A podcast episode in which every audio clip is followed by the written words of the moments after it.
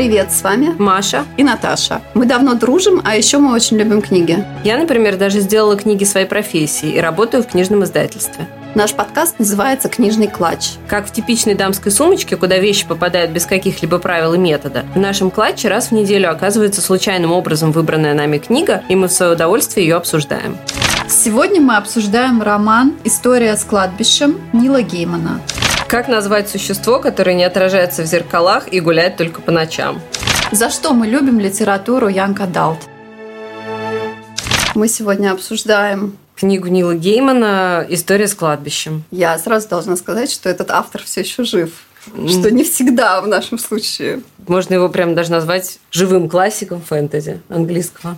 И за эту книгу он получил несколько наград одновременно и в Штатах, и в Америке, когда вот она я вышла. Не знаю. Расскажи, да. я не знаю, я не посмотрела. Ну, прям подробно нет, но это титулованная книга, которая вышла одновременно и на американском английском, и на обычном английском. Обычно там несколько слов меняется. Мне кажется, что мы слушали с тобой английскую версию. Ну, мы слушали английскую, наверное, версию, потому что ее читал сам Нил Гейман. Да. Про это отдельно я скажу, потому что голос Нила Геймана – это одна из причин вообще читать его, слушать его книги.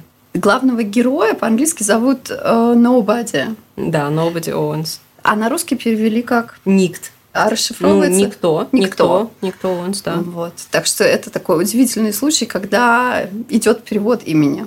Ну да, это же не просто имя, это же слово, которое что-то значит, и это важно для, для, для сюжета. сюжета да. да. Окей, как всегда, у нас есть несколько пунктов. Э, первое – это содержание. Потом мы хотим поговорить о символизме. И дальше закончить темой подростковой литературы в целом. Так, ну давай, значит, содержание, как обычно. Мне безумно нравится эта книга, и поэтому я боюсь удариться в излишние подробности. А, поэтому, если вдруг такое произойдет, ты меня останавливай. Начинается книга с того, что происходит убийство. А человек по имени Джек пробирается в дом, в котором живет семья. Семья состоит из мамы, папы и двух детей, старшей дочки и младшего сына. И он убивает родителей, он убивает девочку, и он хочет убить э, мальчика, которому год всего. Но так получается, что этот мальчик, который очень любит лазить, карабкаться и так далее, пока происходит это убийство, э, он просыпается это ночью и выбирается из своей колыбельки, спускается вниз, Э, каким-то образом выбирается на улицу и уходит. А дом находится рядом с кладбищем. И, в общем, он идет по направлению к этому кладбищу, там решетка, через которую он, будучи совсем крошечным, пробирается между прутьями и оказывается, в общем, на территории кладбища. Человек по имени Джек понимает, что ребенка в доме нет, и идет по его следу, а он его чувствует по запаху видно, что он не совсем обычный человек, раз он по запаху может идти. И он, значит, идет по следу, добирается до ворот кладбища, понимает, что через решетку он пролезть не может, и начинает искать, как э, попасть. Он видит ребенка, он пытается как-то попасть внутрь этого кладбища. Но за то время, пока он пытается э, туда попасть, э, ребенка окружают призраки людей, которые похоронены на этом кладбище, которые там живут. Они понимают, что ребенка сейчас убьют, они хотят ему как-то помочь, а тут еще появляется призрак только что его убитой мамы, мамы, который очень просит помочь э, ее сыну. Ну, жители кладбища колеблются, но тут э, решающую роль играет эм, всадница на серой лошади, которая появляется, и говорит, что жители кладбища должны руководствоваться милосердием. И они после этого соглашаются приютить ребенка. Э, его усыновляет э, супружеская пара, э, мистер и миссис Оуэнс, которые живут теперь в виде призраков на этом кладбище. Они, соответственно, его усыновляют, называют его Никто Оуэнс, и он становится их сыном. Он получает некоторые права да, кладбища, получает... чтобы там да, чтобы, да. жить как полупризрак. Такой. Да, они дают ему то, что называется а, я не знаю, как это называется по-русски, по-английски это называется freedom of the graveyard. То есть, типа, свобода, свобода, ну, как передвижение по кладбищу. Он может, как любой призрак, проходить сквозь препятствия, сквозь камень, а, он может исчезать, он может э, делать то, что делают призраки, то есть влиять на эмоции человеческие. В общем, он становится практически призраком, но только он не призрак, а живой ребенок. И э, кроме родителей, ну, у, у них основная проблема-то в чем? В том, что они не могут выйти с кладбища, они не могут обеспечить ребенка едой и всем необходимым. Но на кладбище живет еще одно существо, которое тоже имеет свободу передвижения по кладбищу и которое тоже не является призраком. Э, его зовут Сайлас. Он вызывается быть опекуном мальчика. Я не знаю, мне не нравится Никт, можно я буду Бот его называть? Давай. Э, просто по-английски его зовут Nobody и сокращенно Бот. И, значит, Сайлас берет на себя роль опекуна Бода. Э, тут появляется человек Джек, который как раз перелез через э, ворота. И Сайлас его встречает и заставляет забыть о том, что произошло, и выпроваживает с кладбища и внушает ему мысль, что он э, забрел туда случайно, а мальчик на самом деле пошел из дома в совершенно другом направлении, противоположном кладбищу. И таким образом человек по имени Джек исчезает на долгие годы из жизни мальчика. Мальчик растет на кладбище. Там, ну, не дается прям вся его история, а как бы такими короткими эпизодами из его вот взросления. Сначала, значит, ему 4 года, он знакомится с девочкой Скарлетт. Девочке 5, а ему 4. Девочка живая. Просто дело в том, что это кладбище, оно настолько старое, что им уже никто не пользуется, оно как национальный парк. И там гуляют дети, в частности, девочка Скарлетт. Бот с ней знакомится, они вместе гуляют, э, болтают, они друг другу очень нравятся, им вместе весело проводить время, но поскольку э, Бода никто не видит, кроме Скарлетт, то родители ее считают, что это воображаемый друг у нее появился. Да, и тут включается современная психология, и папа этой девочки говорит, ну это нормально. Да, да, да, у всех детей, детей да, есть. есть воображаемые друзья, и, в общем, все это нормально. Кстати, во время удаленки очень даже так. А, во время своих вот этих прогулок со Скарлетт Бот открывает одну из тайн кладбища. Дело в том, что э, кладбище довольно старое, и э, там самый старый из тех людей, которые там похоронен, это вообще древний римлянин.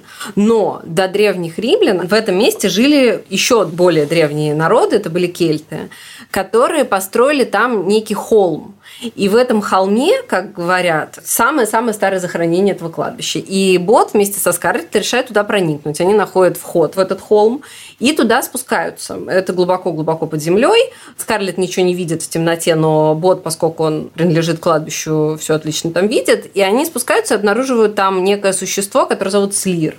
Это существо что-то охраняет. Сначала а это не... существо или дух? Вот все-таки. Ну, оно вроде как дух, но оно имеет какую-то телесную форму, потом в конце выясняется. Ну, да. Сначала они, конечно, пугаются, но потом Бот и Скарлетт довольно быстро соображают, что это просто как пугало огородное действует, и оно пугает, оно говорит страшным голосом и так далее, но при этом оно ничего не может им сделать, поэтому они просто знакомятся со Слиром и уходят. После этого Скарлетт со своими родителями уезжает в другое место жить, и поэтому их дружба на долгие годы прерывается. Еще одна тайны кладбища, значит, на каждом кладбище есть э, упыри ворота. И вот на этом кладбище они тоже есть. Упыри – это ну, такие непонятные существа, э, которые питаются падалью, и у них очень смешные имена, которые каким-то образом связаны с тем, чьи останки они э, ели первыми, когда стали упырями. Поэтому у них имена там типа э, архиепископ Уэльса, какой-то там 33-й президент США. Не, не Виктор Гюго, а великий писатель Виктор Гюго. Такого, а, великий. Только вот так, да, великий писатель Виктор Гюго, 33-й президент США и вот такие вот у них вот титулы. При этом они совершенно мерзейшие, отвратительные твари, которые, вот, ну, я говорю, питаются падалью, живут э, в преисподней, э, куда ведут упыри ворота. А вот скажи, а ты думаешь, что Виктор Гюго туда случайно попал или он его специально? Нет, он же там не то чтобы это он, а может быть это упырь просто сожрал его останки. да, поэтому... но он мог выбрать любого другого автора, но выбрал именно Гуго. Не знаю, не, вот не могу сказать. Ну, надо еще проверить, кто был 33-м президентом Соединенных Штатов Америки, и тогда, может быть, нам станет понятнее, случайно это выбрано или нет. А там была такая ситуация, что Сайлас, он же отвечает за Бода, и в частности за его образование тоже. Но в какой-то момент Сайлас говорит, что ему нужно уехать надолго, и он не знает насколько, и вместо себя он оставляет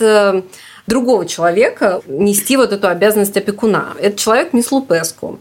Она Боду совершенно не нравится, он считает, что она совершенно занудная, что она нисколько не замена Сайлосу, вообще она его дико раздражает, она кормит его какой-то совершенно невкусной едой, которую она сама приготовила, заставляет его учить уроки, э, причем она заставляет его учить всякие вещи, которые Сайлос его не заставлял учить. Типа, как сказать «помогите» на всех существующих языках, всех существ. Вот он это вынужден все это выучивать, ему это все дико раздражает, и поэтому поэтому обиженный на мисс Лупеску, он как-то раз прячется от нее где-то на кладбище и встречает упырей, которые его спрашивают, типа, как у него дела. Он жалуется им, ну, как дети жалуются на то, что вот он такой несчастный, что его все раздражает. Но и... он жалуется как взрослый из 21 века, что нет любви и понимания. Вот я, когда была ребенком, мне кажется, я так не могла пожаловаться. Нет, нет, кстати, сейчас дети так и жалуются, тебе могу сказать, да. Я несчастен, но в моей жизни нет любви и понимания. Это именно, да, очень характерно он им жалуется, и они говорят, а пошли с нами, у нас прекрасно вообще. Он еще говорит, что он голодный, что ему еды не дают и все такое. Нет, что невкусное да, дают, да, да, да, а они ему обещают, что еда будет отличная. Да, что будут вкусняшки, что им будет очень весело, и что вообще совершенно беззаботная, клевая жизнь, и пошли с нами. И вот они его проводят через эти упыри ворота, и он оказывается вместе с ними в, аду. Да, в аду, в жаркой пустыне, где они э, должны добраться до своего города упыриного, и тут он, когда он уже оказывается там, он понимает, во что он вляпался. И он понимает, что если они его приведут в этот город, то все, он потерян, и он уже оттуда никогда не выберется, и либо они его сожрут, либо он станет упырем. До города добираться несколько дней. Он эм, видит, над ними кружат адские птицы, про которых ему рассказывала мисс Лупеску. И тут он вспоминает, э, что мисс Лупеску учила его на языке этих птиц э, говорить «помогите». И он им э, просит их о помощи. И кажется, они его даже услышали. Несколько дней происходит этот поход вот в этот город, и в самый последний момент его спасают вот эти птицы и огромный волк, который впоследствии оказывается мисс Лупеску, который, соответственно, эти птицы передали его призыв о помощи, и она бросилась его спасать и спасла от упырей. После этого, ну, между ними с мисс Лупеску происходит э, потепление, они становятся друзьями, он слушает все ее уроки, все учит, что она говорит, и, в общем, у них отношения прекрасные, и когда Сайлос возвращается, он даже ему говорит, что если ты уедешь опять, то позови мисс Лупеску, я с удовольствием с ней э, еще побуду. Э, это второе, значит, приключение. Третье приключение с ведьмой, когда ему лет 8 или 10. Значит, на кладбище есть эм, неосвещенная часть, но опять же, вот, да, где хоронят всяких э, плохих людей, ну, в средневековом понимании, типа самоубийц, там, ведьм и вот таких вот преступников и всех таких. И э, там он знакомится с ведьмочкой, которую зовут Лизи. Он с ней начинает дружить, у них тоже очень хорошие отношения, она ему очень нравится, потому что, ну, потому что она ведьма, и она очень, видимо, привлекательная. И в какой-то Нет, момент... там говорится, что она страшноватенькая. Да, но потом она улыбается, и он говорит, что и вот за вот эту улыбку он понимает, что он готов выполнить все что угодно. И она ему говорит, что вообще единственное ее желание – это чтобы вот ее похоронили вот в этой вот неосвещенной части кладбища, и ее могила никак не отмечена, и что она всегда мечтала о том, что у нее будет надгробие. И он решает купить ей надгробие. Ну, естественно, денег у нее нет, поэтому он отправляется к Слиру, у которого хранятся несколько дорогих вещей. А, он берет оттуда брошь, которая очень красиво сделана, с, с каким-то очень редким камнем, очень древним, то есть очень-очень-очень дорогая. Выходит с территории кладбища, идет в город, где э, он пытается продать вот эту брошь э, первому попавшемуся мошеннику, который мало того, что хочет у него отобрать эту брошь бесплатно, он еще к тому же уверен, что там, где была брошь, там еще куча всего такого же, и поэтому он хочет, чтобы бот ему рассказал, где он ее взял. А еще он знаком с человеком по имени Джек, и у него есть подозрение, что вот бот – это именно тот мальчик, которого ищет человек по имени Джек. Поэтому он хочет вызвать этого человека и отдать ему Бода. Бода выручает ведьмочка, которая узнает о том, что с ним случилась такая беда. И она ему помогает сбежать. Они забирают брошь и убегают вместе, оставив э, этого мошенника. Тут надо сказать такая вещь, что он, когда видит брошь, с ним происходит примерно то же самое, что с э, вот этими людьми в «Властелине колец» случалось, когда они видели кольцо. То есть он начинает безумно желать эту брошь и не может с ней расстаться, то есть она его как бы порабощает, его волю. Вот оттуда сбегает. Еще он, кроме того, прихватывает визитную карточку вот этого Джека, передает ее Сайлосу, что позволяет Сайлосу понять, откуда вообще взялись проблемы у него, и почему за ним охотятся, и кто за ним охотится. Следующий эпизод Бот решает пойти в школу, потому что он говорит, что я ничего не знаю, и вообще есть столько всего на свете, чего хочется узнать о современном мире, надо мне ходить в школу. Убеждает Сайлоса, и Сайлос отдает его в школу, которая рядом находится в этом городке. Он начинает туда ходить, его главная задача быть незаметным. И это ему, в принципе, удается, потому что никто из учителей не может его запомнить. Он как бы э, вот эти свои способности, которые ему дали на кладбище, использует, чтобы никто не помнил, как он выглядит, никто не помнил, был ли он на уроке. Вообще, собственно говоря, его особо никто не помнит. Но тут есть такая фишка, что вот эта способность, она работает тогда, когда на тебя никто не смотрит. А когда на тебя внимательно смотрят, то эта способность не работает. И он привлекает внимание двух мерзавцев, которые учатся в этой школе в старших классах, мальчик и девочка, которые занимаются тем, что вымогают деньги у малышей, обижают всех, в общем, такие буллингом занимаются. И он решает их проучить. Мальчика-то он легко проучил, а девочка оказалась хитрее, и она натравливает на него своего дядю полицейского. И этот дядя полицейский его, ну, типа арестовывает, просто чтобы запугать, и везет в полицейский участок. Ну, соответственно, конечно, это все очень для него, для Бода и для всех, кто с ним связан, это очень плохо, потому что у него же нет документов, у него нет родителей, он живет на кладбище. В общем, все это внимание очень-очень для него нежелательно. И поэтому Сайлас, который узнает, опять же, об этих проблемах, он, значит, спасает Бода, он устраивает так, как будто бы его сбила полицейская машина, и в этой суматохе они с Бодом сбегают. А после этого Бот уже в школу больше не ходит. Тут надо еще сказать про Сайлоса, да, то есть Сайлос, он вот ни, ничего не говорит о том, кто он. Фигура, да, да, он очень загадочная фигура, но он э, появляется только ночью, он не ест и не пьет, он не отражается в зеркале, э, и он бессмертный. И еще он дружит с мисс Лупеску. Да, и дружит с мисс Лупеску, которая является, как мы уже выяснили, Волком. Э, оборотнем, да. Ну и э, заканчивается это вот все нагнетается, нагнетается, нагнетается. То есть мы понимаем, что дальше что-то, ну как-то должна быть какая-то развязка, потому что ну не может же мальчик всю жизнь жить на кладбище. А, и развязка происходит, когда в город возвращается Скарлетт. Скарлетт э, 15 14. лет. А, ну ей 15, ну, ему, наверное, 14. Да, ну где-то так, в общем. Э, Ее родители развелись, она с мамой возвращается в этот город, где они раньше жили, и она попадает опять на это кладбище, которое она вообще-то почти не помнит, но начинает вспоминать. Она попадает на кладбище и знакомится с милейшим совершенно дядечкой, которого зовут Джей Фрост. Он вроде как археолог, он что-то там ищет на кладбище. Она его знакомит со своей мамой, он начинает там ходить к ним в дом, он начинает дружить с ее мамой, и с ней тоже он дружит, и все замечательно. А, а она опять э, возобновляет свое знакомство с Бодом, потому что они встречаются на кладбище. И Бод ей рассказывает о том, что вот у него была семья, и их всех убили, он не знает, кто это был, и э, жил он вот в этом городке. Скарлетт находит старые новости газетные и понимает, что это убийство произошло в том доме, где живет э, Джей Фрост. И она ему об этом сообщает, потому что она думает, что, может быть, он, будучи археологом и ученым, поможет ей найти еще какие-то подробности. Он действительно э, звонит ей один прекрасный день, говорит, что он нашел вообще такое, такое, это так интересно, и нужно срочно к нему ехать домой а вместе с ее другом, потому что она говорит, что она это для друга узнает. Он говорит, ты приезжай со своим другом, я вам такое расскажу. И, в общем, Скарлетт берет Бода, и они приходят вот в этот дом, э, где, естественно, выясняется, что Джей Фрост – это человек по имени Джек, человек. Э, он тут же пытается убить эм, Бода. Э, Боду удается его перехитрить, но тут приходят еще сообщники этого человека по имени Джек, которых тоже всех зовут Джек. И дети убегают, а они бегут за ними. Дети, естественно, бегут на кладбище. Э, Бот прячет Скарлетт там, где Слир живет, под горой, а сам он начинает по одному избавляться от Джеков. Э, троих он отправляет э, через упыри ворота. Он помнит, как они открываются, он, значит, их отправляет через упыри ворота. Одного э, он заманивает в ловушку, там, в открытую могилу, он туда падает и ломает ногу. Вот. И остается только тот самый человек Джек, который убил всех и всю его семью. И он по запаху, опять же, находит Скарлетт и спускается туда к Слиру, где она прячется. И когда бот туда приходит, то человек по имени Джек говорит, что он сейчас убьет Скарлетт, если бот ему не сдастся.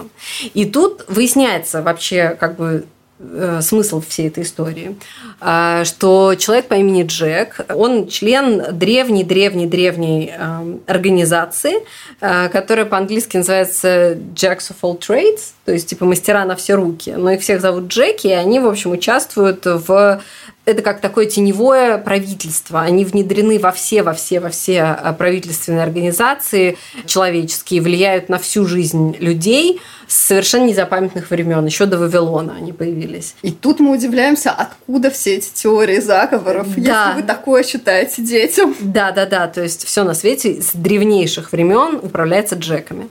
И поскольку эти джеки, они все знают, что будет, что было и так далее, у них очень э, хорошая память и так далее, они все все знают. Им было предсказано еще много тысяч лет назад, что конец их организации наступит, когда родится мальчик, который будет своим на кладбище. Его надо было обязательно убить, потому что если его убить, то организация выживет и станет еще сильнее, а если он вырастет, и они не успеют его убить, пока он еще маленький, то это будет конец организации Джеков. Я тут прочитала, как зовут всех этих Джеков, это очень интересно. Джек Фрост, вот этот Джей Фрост, да, он же. А Джек Фрост – это на самом деле персонаж английского фольклора, такая персонификация Мороза. Если, знаешь, был такой мультфильм «Хранители», там вот Джек Фрост был один из положительных персонажей, но он был мальчиком. Потом другого Джека зовут Джек Кетч. Это известный лондонский палач из 17 века. И его имя тоже стало нарицательным. Потом там был Джек Тар. Это так называли матросов. Ну, нарицательное имя для матросов. А потом был Джек Дэнди. А, ну, от слова Дэнди щеголь франт. И был еще Джек Нимбл. Есть такое детское стихотворение Джек Бенимбл. А, это проворный, значит. То есть идея в том, что э, все эти имена, они как бы не просто случайно выбраны э, фамилии вот этих Джеков, они откуда-то взялись из фольклора или из каких-то нарицательных э, имен. И, в общем, чтобы показать нам, что Джеки настолько древние, что они внедрены вот в человеческую память коллективную, в человеческий фольклор, так что уже как бы вот даже имена их стали нарицательными вот это все выясняется, и Джек говорит, что ему нужно убить Бода. А Бод говорит о том, что вот в этом месте, где живет Слир, Слир, он же не просто так живет, он там охраняет. Охраняет вот эту брошь и еще несколько предметов, там еще кубок и нож. Он их охраняет не просто так, а охраняет э, в ожидании хозяина. И к нему должен прийти хозяин, которому он будет служить. И вот это, опять же, ассоциация с «Властелином колец», потому что, с одной стороны, вот эти все предметы э, из лир, они вроде как должны служить хозяину, но при этом они его порабощают. И бот это понял. А человек по имени Джек этого не понял. И когда бот говорит, что вот здесь живет Слир, и он ищет хозяина, и посмотри, какие прекрасные предметы, ну, короче, он все это видит, Джек видит эти предметы, и он говорит, что да, это же раз все остальные Джеки умерли, а тут выясняется, что все остальные Джеки умерли, а потому их было что... всего мало. Нет, а их было много. Но просто по ходу выясняется, что на самом деле Сайлас и Мисс Лупеску и другие существа, которые вот, когда Сайлас пропадал с кладбища, он на самом деле боролся с организацией Джеков. И он их всех поубивал. И вот эти вот, которые пришли последние, это были действительно последние Джеки. И теперь они тоже все погибли. И остался только один человек по имени Джек, который хочет захватить вообще всю власть. И он говорит, что хорошо, закончился вот один, вот этот орден Джеков, но теперь я буду руководить новым. Э, я буду хозяином Слира, я буду хозяином вот этих сокровищ, и, в общем, я буду ну, Великий. как обычно, да, э, владельцем главного кольца. Я обнулился. Да. И как только он произносит слова о том, что он будет новым хозяином Слира, э, Слир заключает его в свои вот эти объятия и уносит вглубь пещеры, потому что он должен охранять своего хозяина. И таким образом Джек погибает. То есть он становится частью вот этой горы. Бот со Скарлетт поднимаются наверх, а, и тут до Скарлетт доходит, что э, Бот не просто так ее отправил туда к Слиру, а он э, ожидал, что так будет, ожидал, что произойдет вот эта финальная сцена, и поэтому ее использовал в качестве приманки. Ну и вообще вся эта история для нее совершенно ее шокирует, она не понимает, как это вообще уложить в себя в голове, вот всю эту мистику, всю эту историю. И поэтому Сайлос, который тут появляется, говорит, что самое простое будет просто заставить ее все это забыть она все это забывает и уходит. И после этого они с мамой уезжают из этого города. Не знаю, может быть, Бот когда-нибудь еще встретит ее, а может и нет. Ну и на этом, собственно говоря, история Бода на кладбище тоже заканчивается, потому что Сайлз говорит ему о том, что он вырос, и ему пора отправляться. Дает ему какие-то да, документы да, оригинальные. Да, да. Ну, дает ему паспорт на имя Nobody Owens. И он отправляется в большой мир. Пока ты все рассказывала, я все думала, а каково это, что мы вообще полностью спойлерим все содержание каждый раз? Можно прослыть э, умным человеком, не читая. Краткое Но, содержание. Краткое да. содержание, да, окей. Да, в общем, спойлерим. Ну, как-нибудь мы проспойлерим какой-нибудь детективчик. Ну что, давай про символизм. Ну вот э, я просто, когда читала эту книжку, я вспоминала, помнишь, когда мы с тобой обсуждали «Облачный атлас», и я говорила, что вот о, там тоже присутствует очень много символизма, но он такой вот неизящный, то есть он очень в лоб. А вот тут, мне кажется, он настолько именно изящный. То есть там столько намеков, столько слоев и всего. Вот я когда м, прочитала эту книжку, она мне так понравилась, я купила ее своему сыну, а, которому было в тот момент ну, лет 8. Он ее вроде как начал читать и совершенно ничего не понял, и ему она не понравилась. И я потом поняла, что действительно она совершенно не детская, потому что там столько всего нужно знать, чтобы понимать, о чем это вообще, и получать удовольствие от этих Ну подожди, ну вот что, например, мне кажется, что мне было бы 8 точно так же там что-то происходит, кладбище, ножи, ну, куда-то же... тебя тащат, волк. Ну там просто дело в том, что прелесть всей этой истории, она именно на том, что а, нужно понимать вот эту иронию и символизм, который там присутствует. Во-первых, ну, как бы Нил Гейман, конечно, и сам про это писал, но я, кстати, догадалась до того, как я прочитала это, а, что он, конечно, вдохновлялся книгой «Джунгли». Но это становится особенно очевидно, когда происходит история с упырями, потому что упыри – это, конечно, бандерлоги. А Сайлас, он, конечно, Багира. И даже мисс Лупеску, которая, может быть, ассоциируется с Балу, э, и с Лир, который ассоциируется с э, вот змеем вот этим К, который был. То есть, на самом деле, конечно, там очень много от Киплинга, с одной стороны, но с другой стороны, это все сдобрено вот этим вот э, современным фэнтези. Потому что Сайлас нигде, например, не говорится о том, что он вампир. Но ты же как бы догадываешься, когда его описывают. Ну и мисс Лупеску тоже, да, очевидно. Мисс, да, мисс Лупеску тоже нигде не говорится о том, что она оборотень. Не, ну там более очевидно, с Сайлосом менее очевидно, но тоже вот, эм, ну это никак не сказано. Потом там два раза появляется, ну я просто про один раз рассказала, но там на самом деле два раза появляется вот эта дама на сером коне, которая, конечно, эм, олицетворяет смерть. И тоже это нигде не говорится, что вот пришла смерть. Всем понятно, что она собой представляет, и почему она там, для чего она. И, ну, как бы мне тоже кажется, что если ребенок читает, ну, как это женщина приехала на лошади, что он там делает. А уже ну, во взрослом возрасте становится понятно, зачем она там. А у меня больше вопросов или удивления э, вызвала вот эта прокачанность ребенка в плане психологического да, бэкграунда. Да, да, да, да, да, я тоже об этом думала, да, он там в очень многих местах прям соображает прям как взрослый. Вот это мне, да, не до конца продумано. А ты нашла там какие-нибудь непродуманные места? Я что-то... Я не знаю, мне не кажется, что это непродуманно. Мне кажется, что это, ну, просто вот такая история про умного мальчика. Да, мне вот э, частично, когда я слушала, а, есть вот такое литературное правило, что если в первом акте висит ружье на стене, оно должно выстрелить в последнем. И здесь, конечно, всегда, когда что-то, да, что-то ничего что случайного ничего нет. случайного нету. И это так немножко, ну, когда ты читаешь это взрослым человеком, это так топорно, потому что это маленькие истории, и ты такой, ага, он учится исчезать и становиться невидимым. Так, это будет использоваться потом. Ну да, но нет, а мне кажется, что это как раз очень хорошо, когда все завязывается в узелочке. А я наоборот, когда такое читаю, думаю, ну ладно, ну что ж так топорно Ну почему? Почему я вижу вот эту э, как бы основу сюжета? Ну окей, есть она, ну ладно.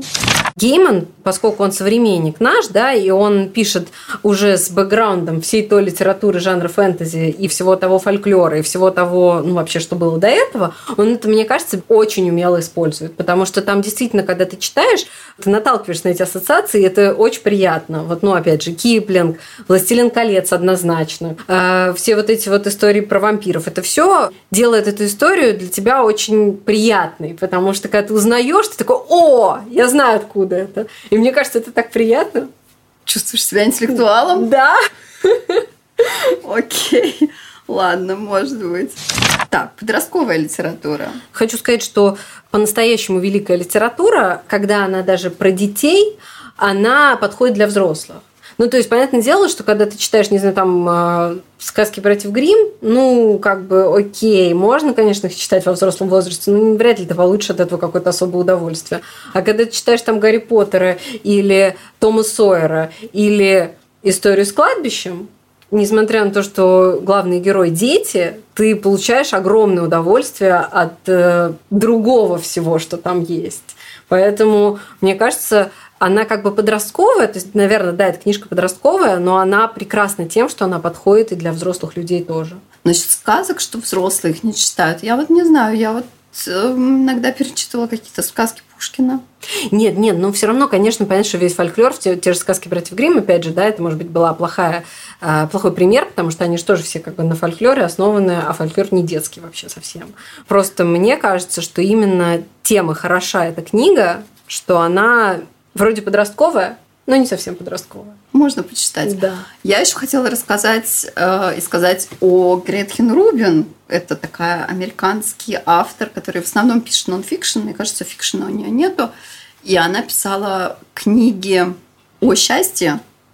У нее есть кружок э, по чтению современной подростковой литературы. Она собирается с несколькими другими такими же, видать, именитыми авторами, и они обсуждают подростковую литературу. Я очень люблю Янг Адалт. Я очень много читаю и слушаю из этого жанра книг.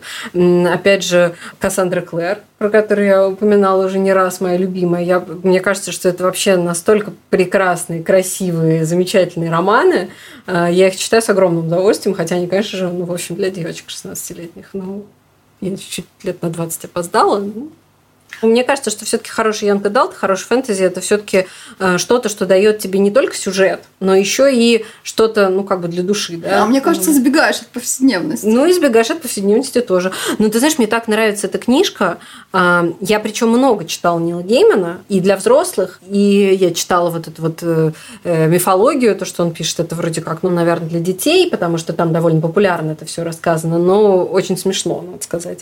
Вот. Ну, то есть я много чего читала, а, но вот эта книжка, наверное, моя самая-самая любимая. Она такая классная. Там столько вот этой иронии, там столько такого доброго, хорошего, качественного юмора.